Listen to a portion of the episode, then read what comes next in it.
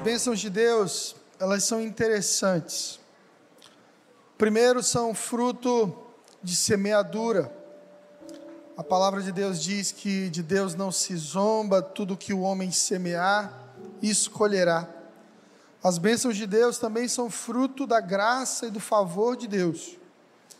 Mas as melhores bênçãos de Deus nessa vida, elas são para os constantes, para aqueles que permanecem, para aqueles que vencem os desertos existenciais, os dias difíceis, mantendo a cultura, mantendo o coração, mantendo sua vida de fé e de oração. Eu quero que você entenda que o novo, ele sempre trará desafios. Quando Deus entrega para o povo, para o seu povo, uma terra prometida, essa terra incluía gigantes. E a razão do povo ter ficado 40 anos no deserto, podendo ter entrado logo, 40 anos, foi porque haviam gigantes. E eu percebo que muitos de nós queremos essas tantas bênçãos que cantamos aqui ah, de maneira infantil.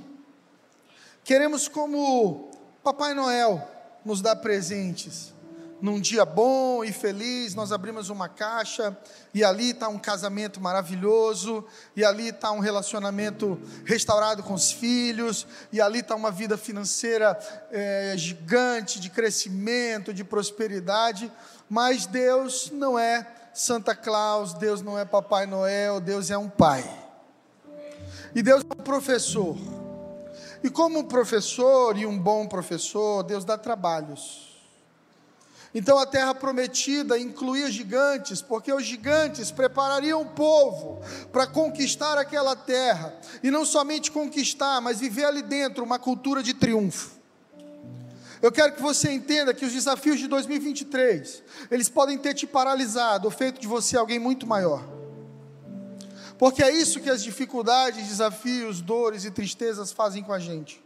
Ou te matam e paralisam, e fazem você abrir mão das promessas de Deus para a tua vida, ou te fazem maior e fazem você ir para cima, em busca daquilo que Deus te prometeu. Foi o que Caleb disse. O Senhor não disse que nos deu? O Senhor não falou que era nosso? Se tem gigantes, então nós os venceremos. Vamos, vamos subir e possuir a terra prometida. Mas aqueles homens temeram, e porque temeram, 40 anos dando voltas no deserto. Daqui a pouco, o calendário vai mudar. Mas para algumas pessoas a vida não, porque elas serão as mesmas de 2020, de 2021, de 2022, de 2023, e começam a viver ciclos que Muda-se a data, mas a vida não muda, e por isso tem tanta gente cansada no mundo, com uma esperança infantil de que Deus, simplesmente numa palavra ou na oração de um pastor fiel a Deus, mude todo o contexto da minha vida. Deus muda a vida de quem é constante. Deus muda a vida de quem permanece. Tem muita gente que começa bem, mas por conta da inconstância, para, desiste na metade. Quantas coisas no ano de 2023 você está deixando pela metade? Eu quero te desafiar a em 2024 terminar as coisas que você vai começar e glorificar a Deus com isso, em nome de Jesus. Existem ciclos que você escolheu começar que são eternos, ou que de repente vão até a morte, como um casamento. Deus não é glorificado num divórcio. Deus não é glorificado em quem constrói uma casa pela metade.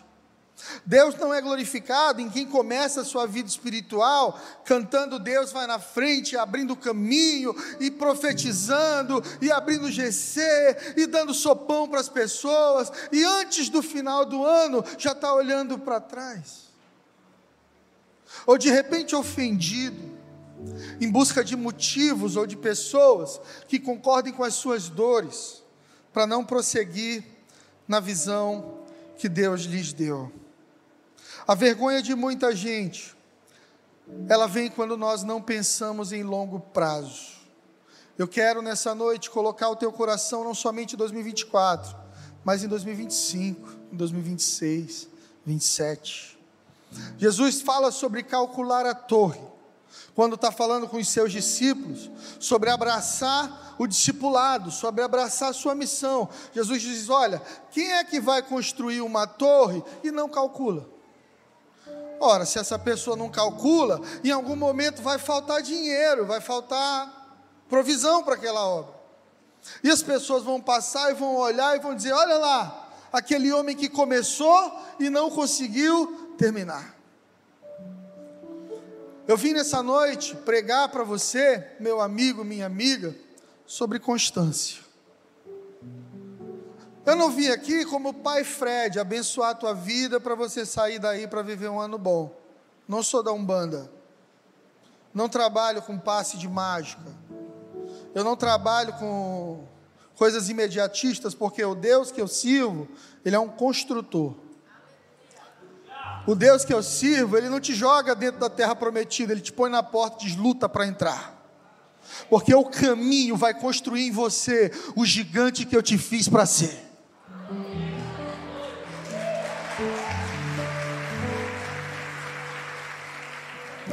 A vergonha de muita gente está just, justamente aí, em não calcular.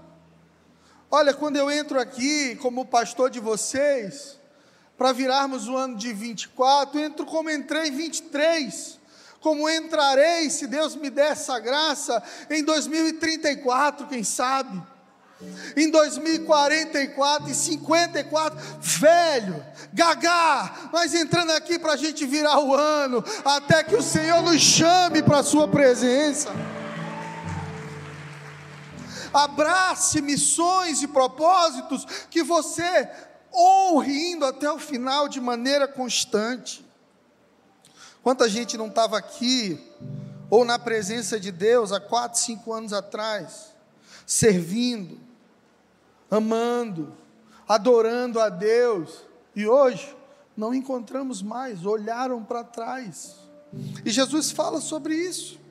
Foram vencidos pelos processos, pelas ofensas, pelas decepções, pelo cansaço do deserto. Olha, o deserto cansa. Teve gente no deserto que pediu para morrer. Teve gente no deserto que reclamou do maná, Deus mandava pão e a pessoa reclamava, tá, só pão agora, Senhor. Manda uma picanha. Deus mandava um raio na cabeça, se fosse eu. O deserto, ele é perigoso, porque ele ou ele refina a tua visão e te aproxima de Deus, ou ele te ofende. O grande desafio de Jesus no deserto foi não se ofender, foi não ser seu próprio provedor, transformar pedras em pães, foi não desafiar Deus, achar que Deus faria parte que ele teria que fazer. E não abre mão da sua identidade. Satanás disse para ele: Se tu és filho, mas ele já tinha ouvido no batismo: Tu és o meu filho em quem eu tenho prazer. Quando você sabe quem você é, ninguém pode questionar sua identidade em Deus. Em 2024, você ande na terra como um verdadeiro filho, uma filha de Deus de verdade. Você não precisa provar nada para ninguém. Não é um carro que prova quem você é. Não é saldo bancário que prova quem você é. O que prova quem você é é o que Deus diz ao teu respeito. 2024 nosso, 2024 está nas mãos de Deus. E uma parte eu creio nas nossas mãos. Porque nessa terra há uma, uma regra, uma lei, chamada lei da semeadura. O que você plantar, você colherá. Então, para a lei da semeadura, a sabedoria da constância. Amém? Lucas 9, versículo 62. Abra sua Bíblia comigo, por favor, igreja.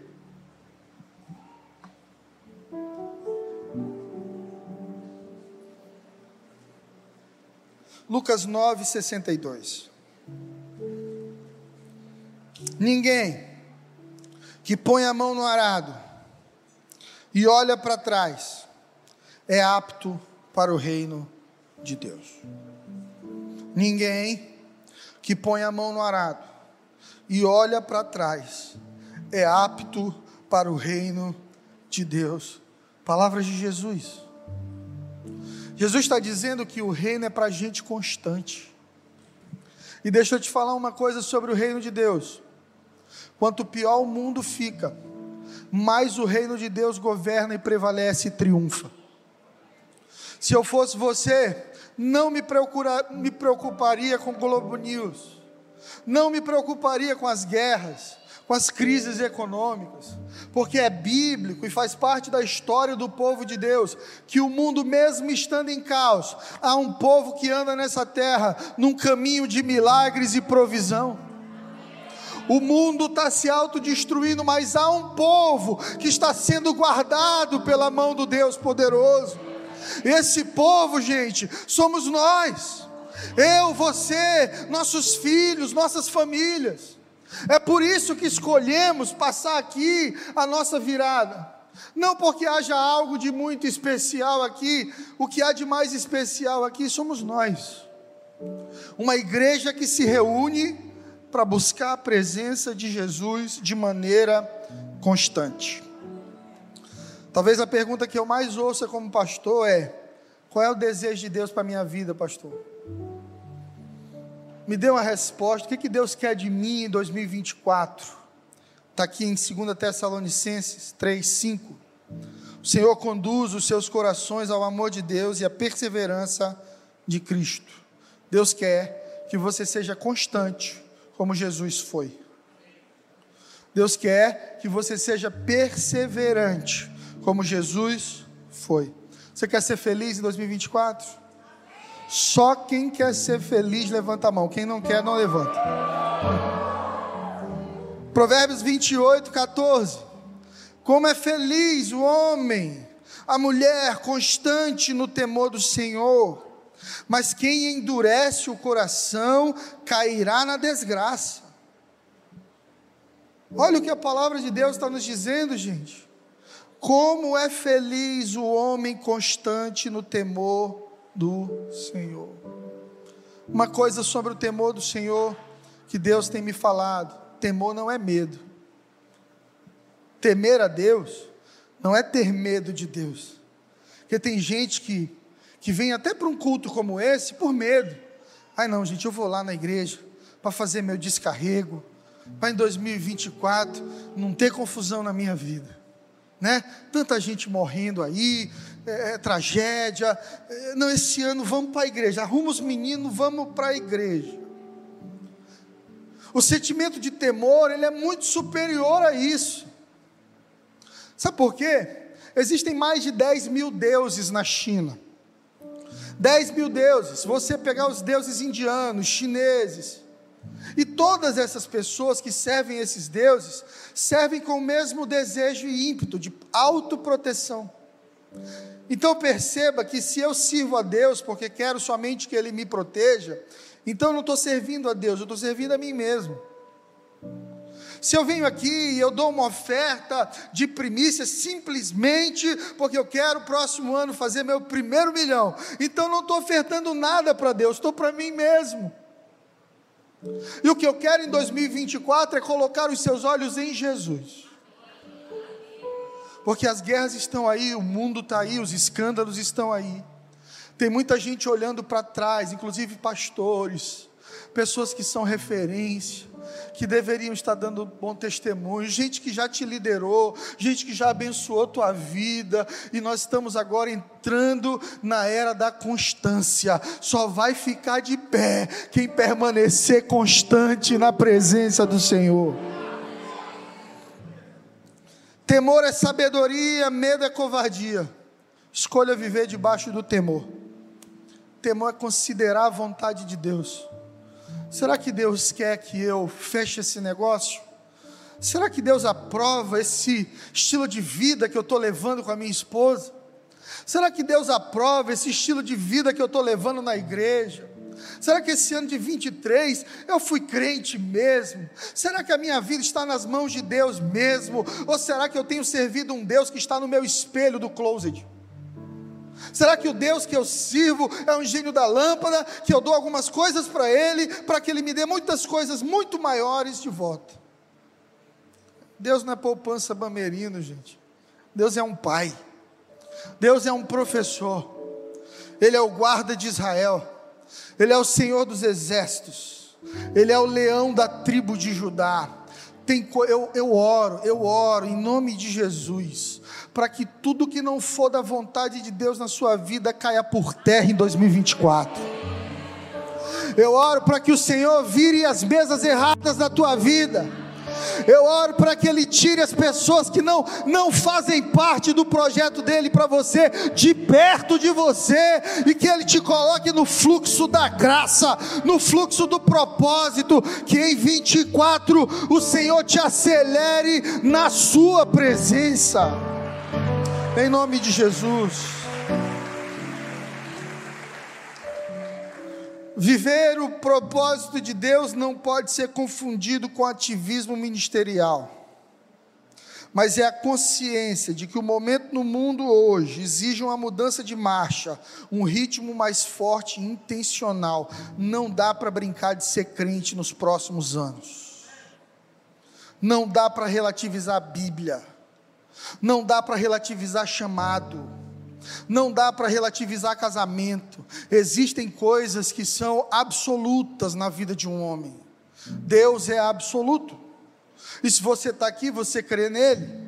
Se você está aqui, sua fé está no Deus de Israel. Deus é absoluto. Ele já venceu todas as batalhas. De Gênesis a Apocalipse, você vai ver Deus vencendo sempre.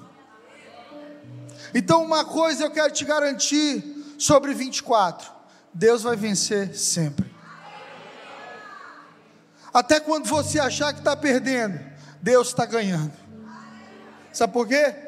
Porque nós temos um Deus que é PHD em reciclagem.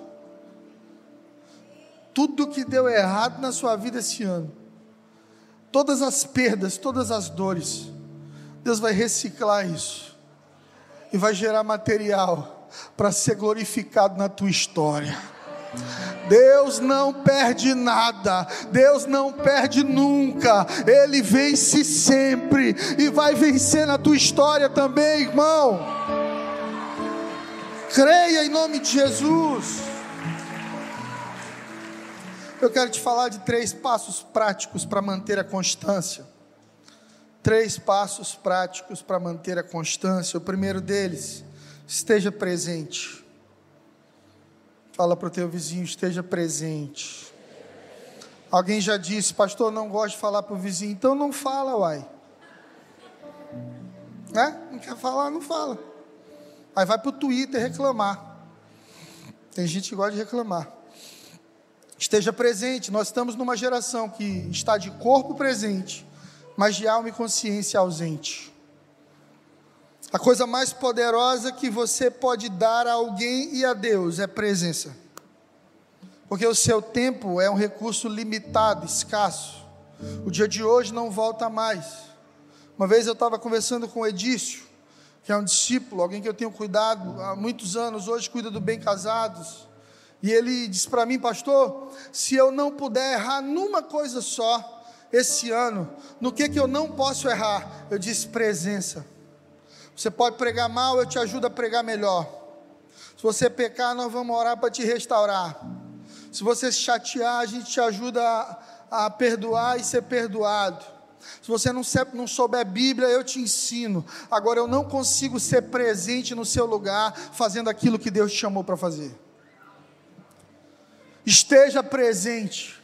Ocupe os lugares que Deus te entregou, porque Deus só usa e promove quem aparece.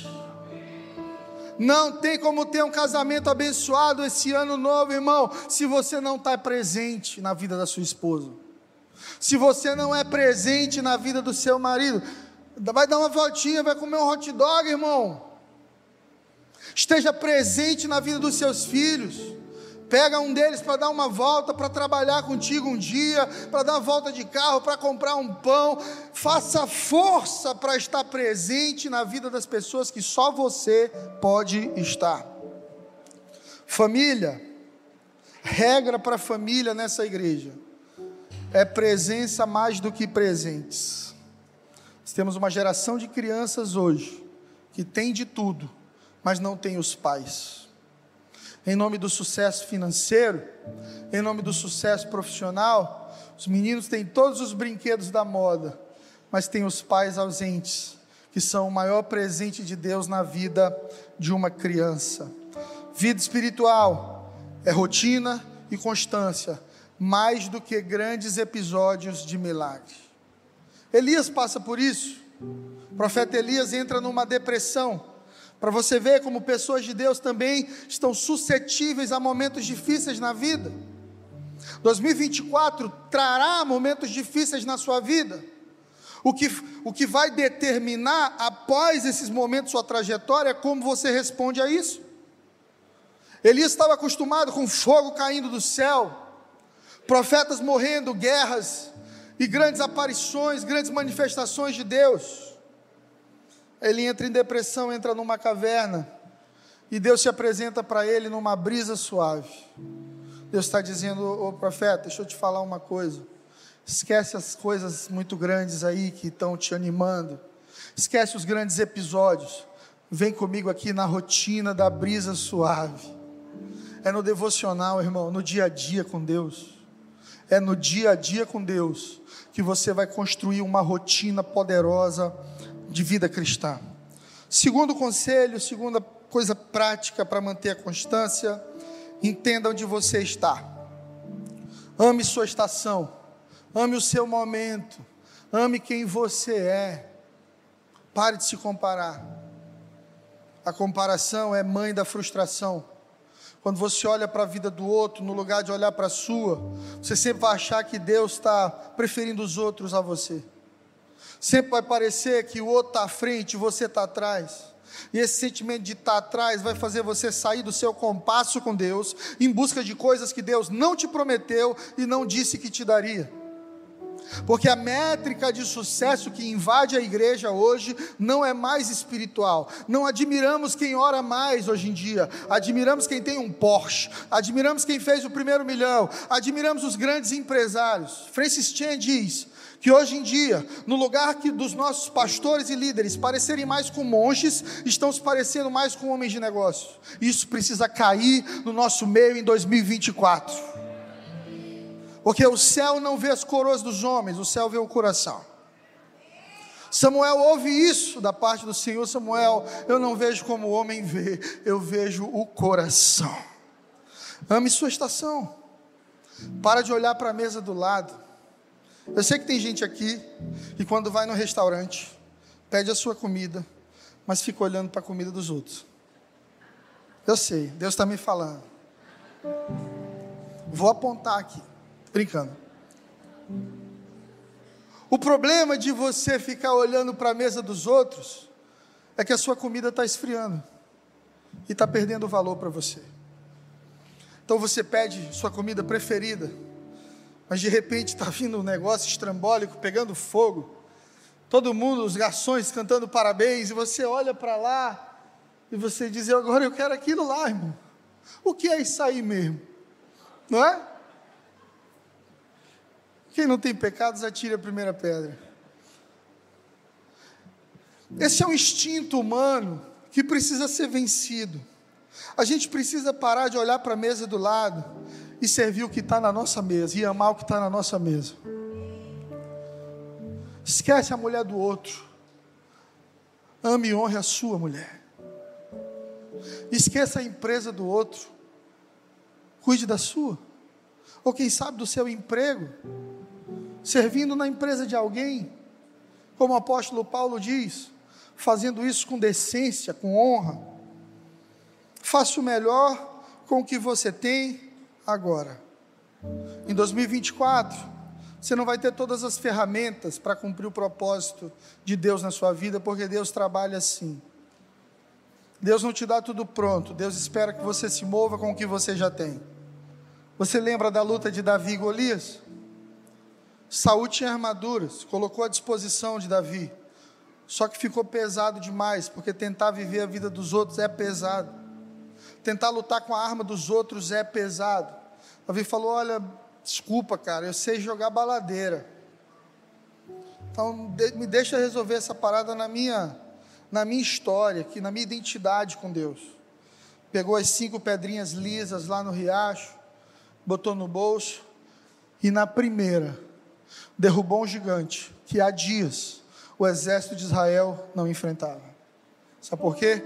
Tem coisas que serão vencidas sendo fiel à sua identidade e sendo constante na sua vida com Deus.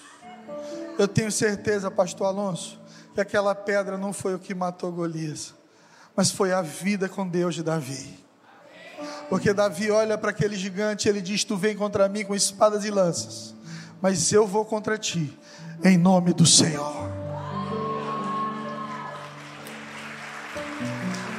Aleluia. Quando em 2024 o desafio for grande demais, não busque armas maiores, ore um pouco mais e Deus fará. Amém? Terceiro e último princípio para que você viva constância na sua vida com Deus é faça mesmo que você não queira. Essa frase, ela ofende os milênios. Ela ofende essa geração mais jovem, que quer fazer somente o que dá prazer e que tem problemas sérios aí com a saúde mental. Recentemente, eu estou tentando emagrecer, galera. Eu entrei no fluxo. 24 vai trazer um pastor fitness para você, tá? Vamos, lá. Então eu já comecei a seguir pessoas que falam disso, né? Já é um grande passo. Concorda? E aí tinha lá um treinador e ele estava dizendo assim: e quando acordar e não tiver vontade, vai assim mesmo. E quando quiser comer o pudim, não come. E Deus estava falando comigo. E eu estava, glória a Deus, pastor, amém, pastor. E de repente entrou uma moça e comentou na live assim: e a saúde mental? E quando eu olhei aquilo, Deus falou comigo, Fred, saúde mental nunca foi evitar o desconforto, mas foi enfrentar o desconforto para conquistar uma vida saudável. Nós temos hoje um, um, um pensamento aflorando na sociedade de que se está doendo, então eu paro. Se está doendo, eu não faço. Se me incomoda, eu não falo. E a gente cria uma geração de pessoas que são intocáveis, frágeis, fracas, que no término de um namoro, que ao estarem expostas à opinião pública, à crítica, ao bullying, o primeiro pensamento de algumas pessoas é tirar a própria vida. E eu não quero aqui diminuir a luta interna das pessoas ou mensurar o limite de cada um. Mas a grande verdade é que, para conquistar as coisas de Deus, nós temos que fazer coisas que vão além dos nossos desejos. Para conquistar um casamento saudável, você tem que dizer não para o adultério e para outras mulheres e para outros homens. Para conquistar uma vida financeira saudável esse novo ano, você precisa dizer não para o cartão de crédito. Você precisa dizer não para o investimento momentâneo que vai te trazer um desgaste. Quantas pessoas hoje não estão com problemas financeiros? E Gary Chapman diz que um dos maiores gatilhos de divórcio no mundo são problemas financeiros. E meu pai me disse a vida toda: Filho, Deus deu jardim para Adão, mas disse: Cuida. Deus te dá bênçãos, mas diz: Cuida, mantém. Deus te deu um corpo, cuida dele em 2024. Deus te deu uma mente, cuida dela em 2024. Deus te deu um espírito, cuida dele em 2024. Deus te chamou de filho, esteja na mesa do Pai em 2024. Deus te deu sonhos, vá em busca desses sonhos em 2024. Deus colocou uma paixão no seu coração, queime por isso em 2024. Deus te chamou para pregar o Evangelho, ir e pregar em todas as nações. Abra a sua boca em 2024 e seja uma bênção. Ocupe o seu lugar.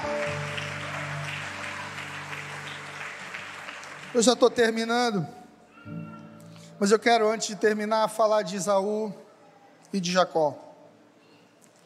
Esaú teve da parte de Deus uma coisa melhor que a mega cena da virada: a bênção do primogênito, uma bênção geracional. Quando o pai estivesse perto de morrer, o pai deveria chamar o seu primeiro filho, colocar a mão e abençoá-lo, e Deus confirmaria aquela bênção com uma vida de bênção, de provisão. Esaú estava com fome. Jacó tinha preparado uma comida. Esaú pede para comer, Jacó diz: Só se tu me der a tua primogenitura. Esaú diz: Tudo bem. Sabe por que, que Esaú diz tudo bem? Porque tem bênçãos que Deus tem para a sua vida que não vem agora, vem daqui a algum tempo. Deus está te preparando para elas. Deus está te amadurecendo para elas. Só que às vezes a fome momentânea faz você negociar lugares que Deus tem para você no futuro. Existe um lugar para você no reino em 2024 que você vai precisar ser constante para ocupar. Não negocie a bênção de Deus na sua vida. Ore sempre. A oração vencerá qualquer fase desse novo ano. Fale para o seu vizinho aí, olha para ele. Diga, ore sempre. Sempre ore. Amém? Uma vez perguntaram para um homem de Deus quanto tempo ele orava por dia. E ele disse: Olha, eu consigo orar no máximo cinco minutos. E todo mundo, uau! Ele falou: Mas eu não consigo passar cinco minutos sem orar. Não tem a ver com o tamanho da oração, tem a ver com uma conexão que nunca acaba. E você tem essa conexão hoje disponível para a sua vida. Amém? Para terminar, na provação, Jesus orou. Lá no Getsemane ele disse: Meu pai, se possível, afasta de mim esse cálice, contudo, não seja como eu quero, mas como tu queres. Na escassez, Jesus toma os pães, dá graças e reparte aos que estavam assentados e fez o mesmo com os peixes, e nós sabemos que uma multidão de mais de 10 mil pessoas foi alimentada. Na grande exposição ministerial, em Lucas 5,16, Jesus procurava se manter afastado, indo para lugares solitários onde ficava orando. Jesus estava aqui debaixo da aprovação do povo, Jesus estava sendo aplaudido, Jesus estava fazendo milagres, mas a Bíblia conta, Lucas conta que ele se escondia para orar porque ele sabia que o mesmo povo que estava gritando Maranata, um momento iria gritar Barrabás. Não viva pela aprovação do homem, não viva para agradar os homens, viva em 2024 para agradar a Deus, e você colherá frutos grandiosos. Lucas 23, 46. Dá tempo ainda. Vamos embora, vamos ler Bíblia. Lucas 23, 46. Na hora da morte, Jesus orou. Na hora da morte, muita gente reclama. Na hora da morte, muita gente pragueja. Na hora da morte, quando um projeto vai à falência, quando sua loja pega fogo, quando morre um parente querido, quando você tem um problema que não tem como recuperar, muita gente pragueja, amaldiçoa Deus, vira as costas para Deus. Jesus mantém a constância, clamou em alta voz, dizendo: Pai, nas tuas mãos eu entrego o meu espírito. E dito isso, expirou. Ninguém matou Jesus, ele entregou a sua própria vida por você.